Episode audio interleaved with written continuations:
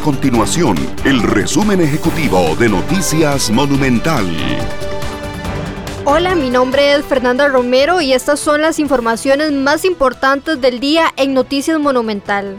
El presidente de la refinadora costarricense de petróleo Recope, Alejandro Muñoz, pidió a los líderes políticos que no utilicen el tema de Recope para ganar votos de cara a las elecciones nacionales del 2022. La Defensoría de los Habitantes alertó sobre un aumento en la explotación infantil y adolescente durante la pandemia del COVID-19. En el país, el 32% de los niños y adolescentes viven en condiciones de pobreza enfrentándose a distintos niveles de explotación con consecuencias irreversibles.